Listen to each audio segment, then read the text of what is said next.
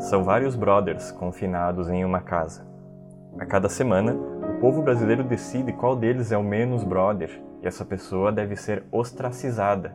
Com três meses desse joguinho, o último participante a permanecer na casa recebe o título de Big Brother.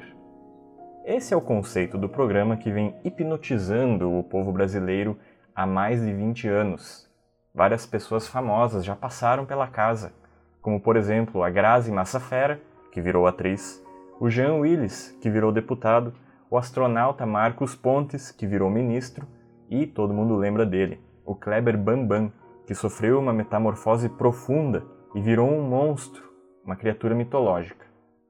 Por que o Big Brother faz tanto sucesso no Brasil?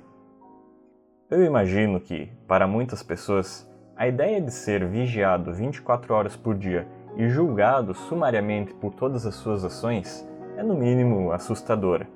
Mas talvez para alguém que teme a Deus ou para um religioso muito fervoroso, essa é a descrição de uma terça-feira normal.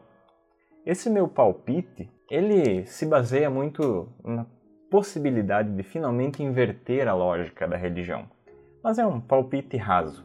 Independente da religião, maior do que a vontade de assistir o Big Brother é a vontade de estar lá dentro é a vontade de materializar o sonho de discutir de verdade com alguém com quem você não se importa.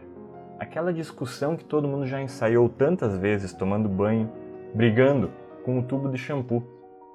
Analisando o contexto do nosso país hoje, nada é mais atraente do que a ideia de passar nem que seja uma semana em uma casa finalmente cercado de pessoas bonitas, sem se preocupar com coisas como infiltrações, mosquitos e, acima de tudo, sem receber nenhuma notícia sobre o Brasil, sobre o mundo lá fora, o isolamento social como ele realmente deveria ser.